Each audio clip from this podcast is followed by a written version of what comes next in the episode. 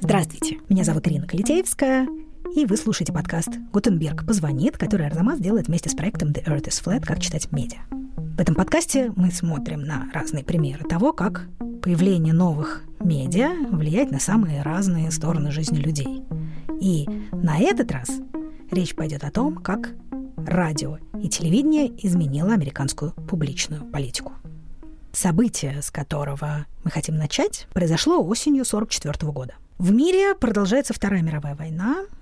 В Америке начинается избирательная кампания, в которой от демократов участвует Франклин Делано Рузвельт, который уже трижды избирался в американские президенты и идет на выборы в четвертый раз. Тогда это было вполне конституционно.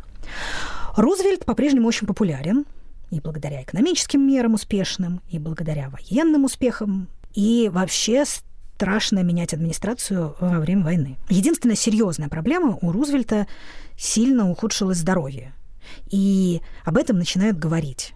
Его представителям даже приходится неоднократно опровергать слухи о его болезни. Между тем, республиканцы выдвигают на эти выборы губернатора штата Нью-Йорк Томаса Дьюи, молодого и энергичного человека, который, кстати, по сей день остается самым молодым республиканцем, который когда-либо становился кандидатом в президенты. Вдобавок, республиканцы, э, начав свою предвыборную кампанию, уже успели обвинить администрацию Рузвельта в коррупции и растратах. Помимо прочего, прозвучала такая история, что Рузвельт отправил боевой корабль на Аляску только для того, чтобы забрать э, забытую там собаку, шотландского терьера по имени Фала. Вообще, Фала был очень известный и даже, можно сказать, медийной собакой. А, его любила нация, он часто путешествовал вместе с президентом, а, как бы жертвовал деньги на нужды фронта, был почетным рядовым американской армии. Короче, нация его любила. И вот в самом начале своей кампании Рузвельт выступал перед профсоюзными лидерами и, помимо прочего, решил ответить на эти обвинения. Этим лидерам республиканцев мало нападать на меня, на мою жену и на моих сыновей. Они решили обратить внимание и на мою собачку, Фалу.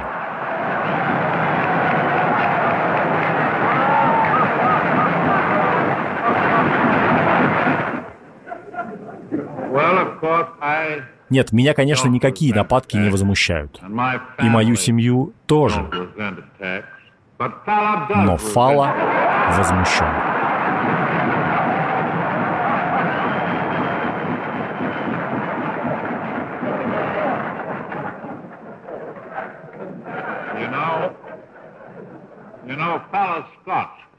Вы знаете, он шотландский терьер.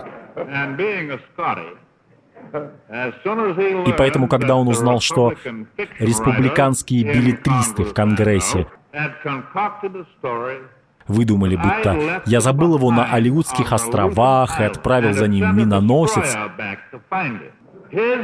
его шотландская душа была в ярости.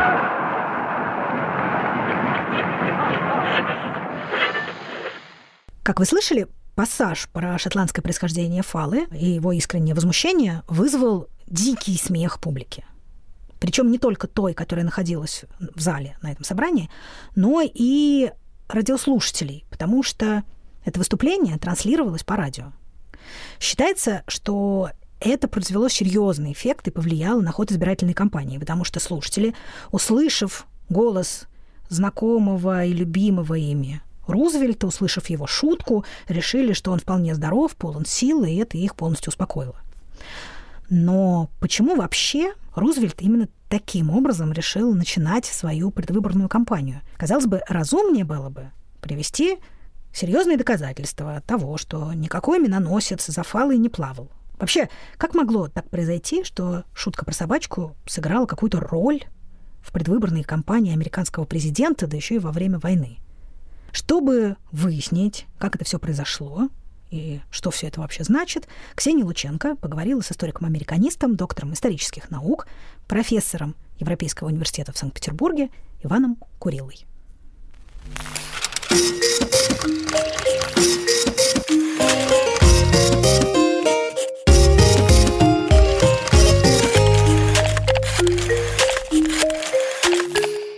Иван Иванович, здравствуйте. Скажите, пожалуйста, американские президенты всегда так шутили с избирателями? Или все таки это что-то необычное? Ну, вы знаете, каноны политической речи, которые в Соединенных Штатах, э, начиная с отцов-основателей, выстраивались, в общем-то, знали совершенно другой э, способ разговора с избирателями. Это человек, который стоит на трибуне, обращается к залу, и должен был обладать ну, достаточно зычным голосом, чтобы услышали задние ряды.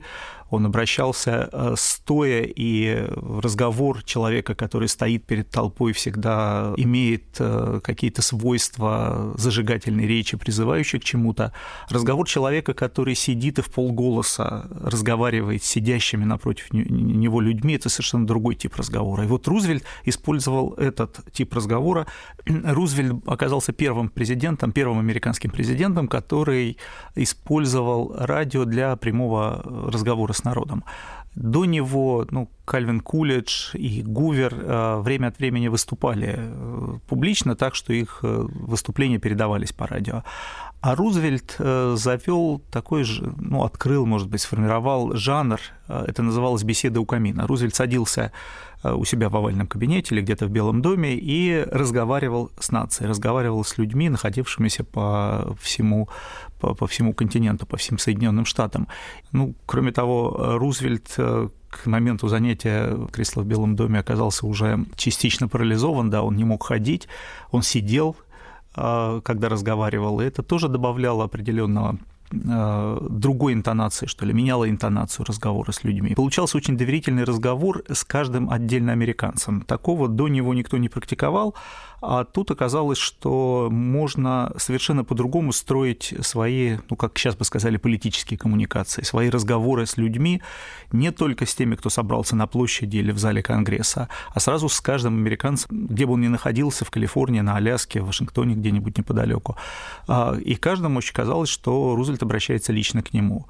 Рузвельт разговаривал с нацией так э, ну, регулярно, и этот разговор э, с нацией позволял ему делиться и проблемами, с которыми он сталкивался как президент, и американская нация сталкивалась в период Великой депрессии или войны позволял каждому оказаться сопричастными к тем решениям, которые он принимает.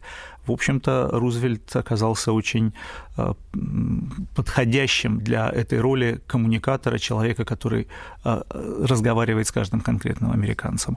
Э, конечно, к этому Рузвельта и радио подготовило развитие радиовещания. На протяжении предыдущего десятилетия радио очень быстро развивалось, его использовали все больше спортивные комментаторы, его использовали, начали использовать в рекламе, немного еще стесняясь тогда этого. Но вот появился Рузвельт, и радио стало важнейшим способом политического общения президента напрямую с народом, минуя прессу, минуя посредников, минуя политических э, посредников в виде там, сенаторов, конгрессменов, губернаторов или членов администрации. То есть, получается, президент, ну или кандидат в президенты как будто бы к тебе в гости приходит. И тогда шутки про собачек вроде бы уместнее. Э, да, э, вот э, в этом особенность прямого общения через радио, телевидение, ощущение того, что между президентом в Белом доме и тем, кто его слушает, слушателя, нет никакой стены, никакой преграды. Вот они сидят в одной гостиной. И, конечно, в этой гостиной могут быть и члены семьи слушателей, или они так обычно и собирались все вместе.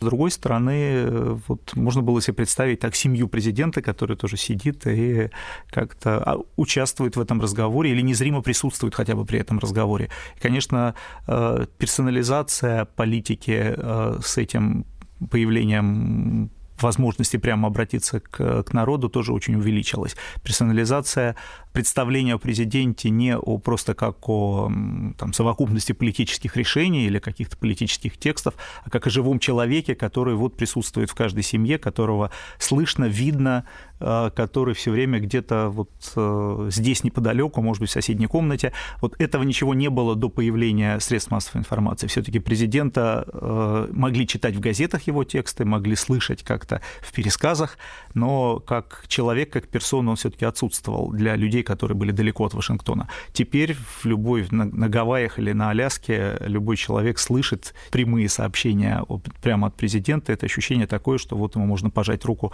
э, сделав два шага. И это сильно персонализировало, сильно изменило американскую политику. Конечно, не только американскую, это пришло и в другие страны, но американцы были пионерами, как во многих политических трендах, да, политических э, изменениях. То есть получается, что если бы не было радио, ну, понятно, что в истории нет сослагательного наклонения, все такое. Если бы не было радио, то Рузвельт не смог бы избраться вот так на, на четыре срока подряд, и вообще история мировая бы сложилась иначе. Ну, не, не знаю, вполне возможно, что он, он мог бы избраться. Э, здесь действительно радио было главным способом коммуникации, но не главным содержанием его политики. все таки конечно, э, это, это было бы очень смело э, предположить, что радио сделало президента Рузвельта.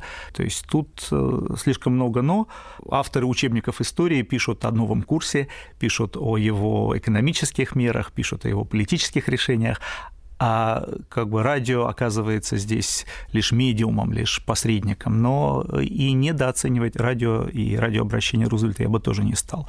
А будут, кстати, в последующем периоде, когда можно более четко утверждать, что э, какое-то событие, связанное с радио или там, с телевидением позже, повлияло на, на выборы, повлияло на выбор избирателей.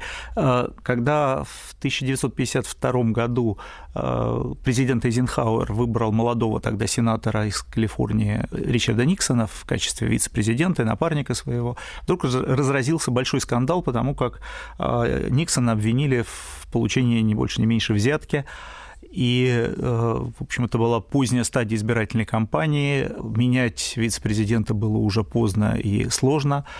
В общем, обвинение очень серьезное. И вот тогда Никсон решил обратиться к нации, и это было, наверное, первое уже в истории не радио-телевизионное обращение, которое действительно повлияло, по оценкам уже, наверное, всех, э, большинства историков, повлияло на результат этих выборов. Потому что Никсон действительно вышел Э, к телевизионным камерам и э, рассказал такую душесчипательную историю о том, что вот да, его детям, его дочкам подарили щенка, и рассказал о том, как его дочери этому щенку радовались, рассказал о том, как он не смог отказаться от щенка, в общем-то, уведя э, всю историю со взяткой вот к этой истории семейного счастья детей от, от вида щенка, и действительно сумел сделать так, что на выборах избиратели совершенно не вспоминали уже о том, что серьезные обвинения против Никсона были выдвинуты.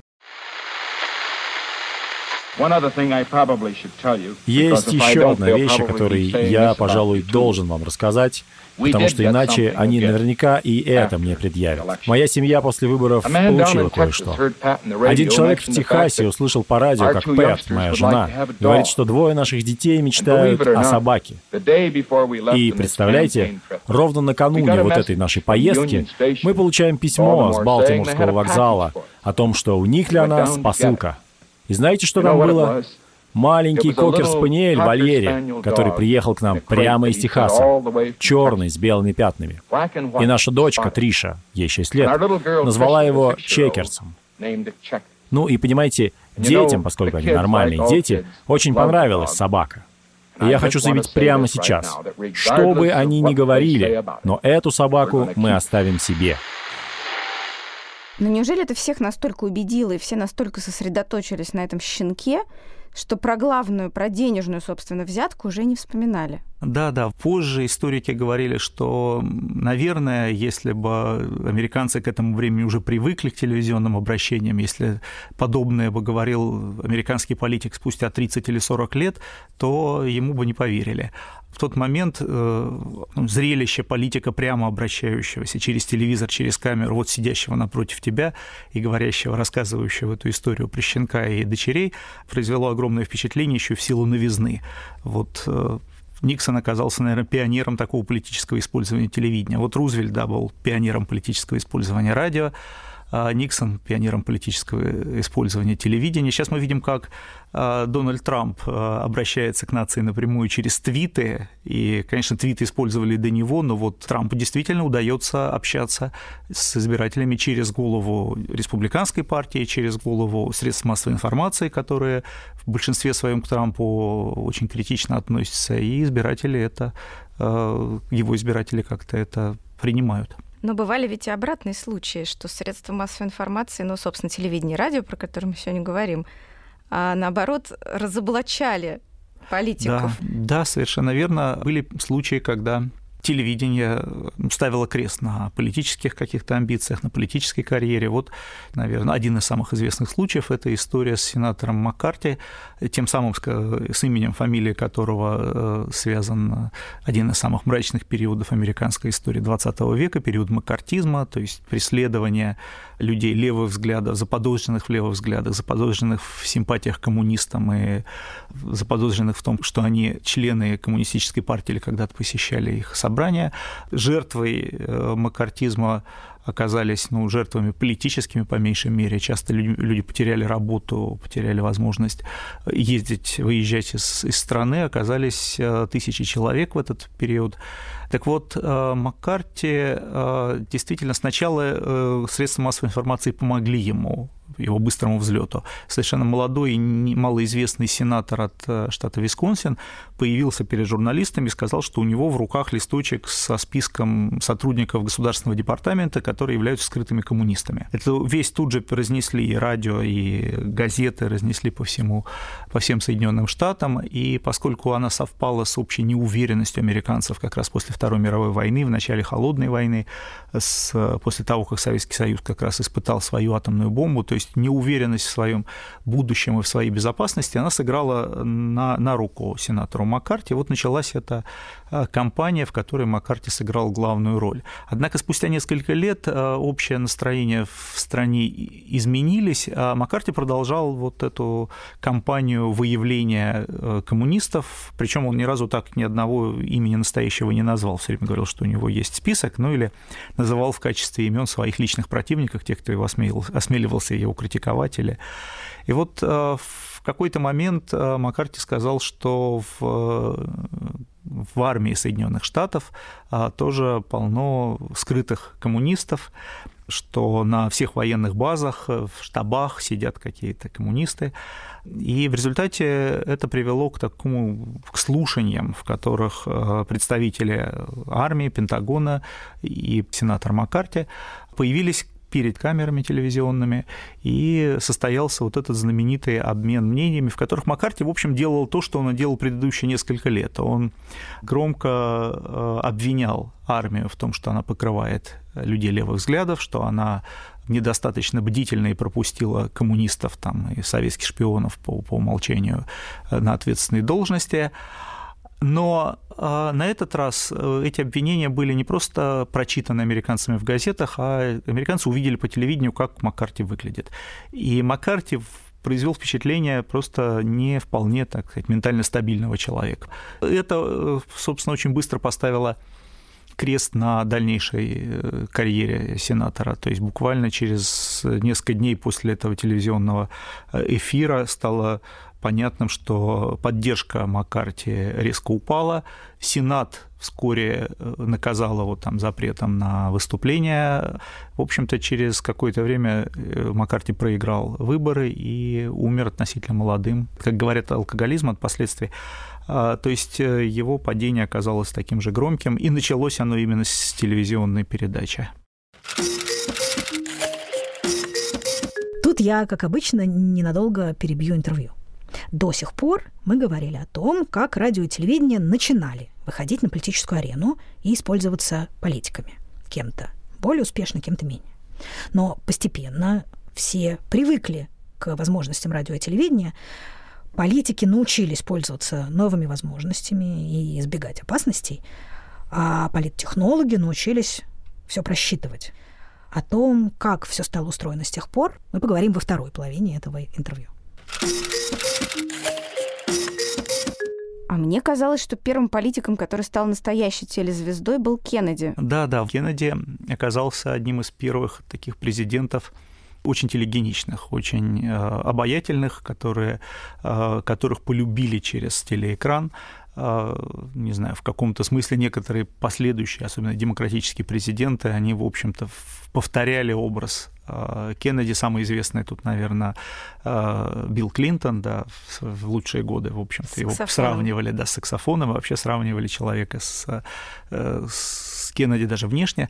То есть понятно, что это вот такой найденный образ, телевизионный образ, который импонировал избирателям. Да, Кеннеди оказался первым, причем он не очень много успел ведь как, как президент, но вот его образ остался очень ну, еще и потому, что его убили, он остался в памяти как вот э, такой любимец, что ли, нации, и очень образ, созданный телевидением, живет до сих пор, так бы я сказал. То есть он был вообще первым политиком, который стал еще и телезвездой. То есть его любили так же, как любят актеров голливудских. Ну, да, и э, Жаклин, да, и вот такая звездная чита красавца а, обаятельных э, в Белом доме. Но потом какие-то станут э, известны там подробности, что не так уж они счастливы были. Но для образ на образ Кеннеди это уже не повлияет. То есть э, образ Кеннеди сформировался вот в тот момент, когда его показывали по телевидению, когда американский президент стал таким сильно звездой. То есть вот сблизилась политическая элита, сблизилась с такой голливудской, что ли, с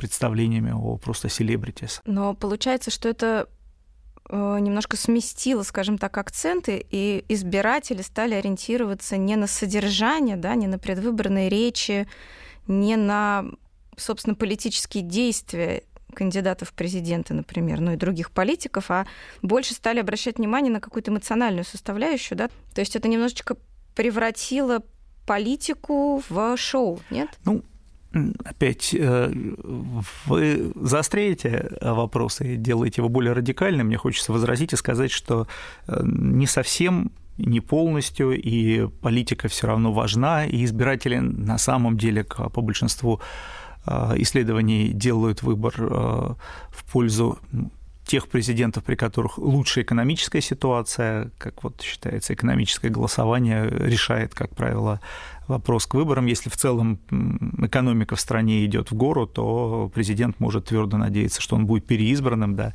а если находится в кризисе, то высока вероятность, что он проиграет.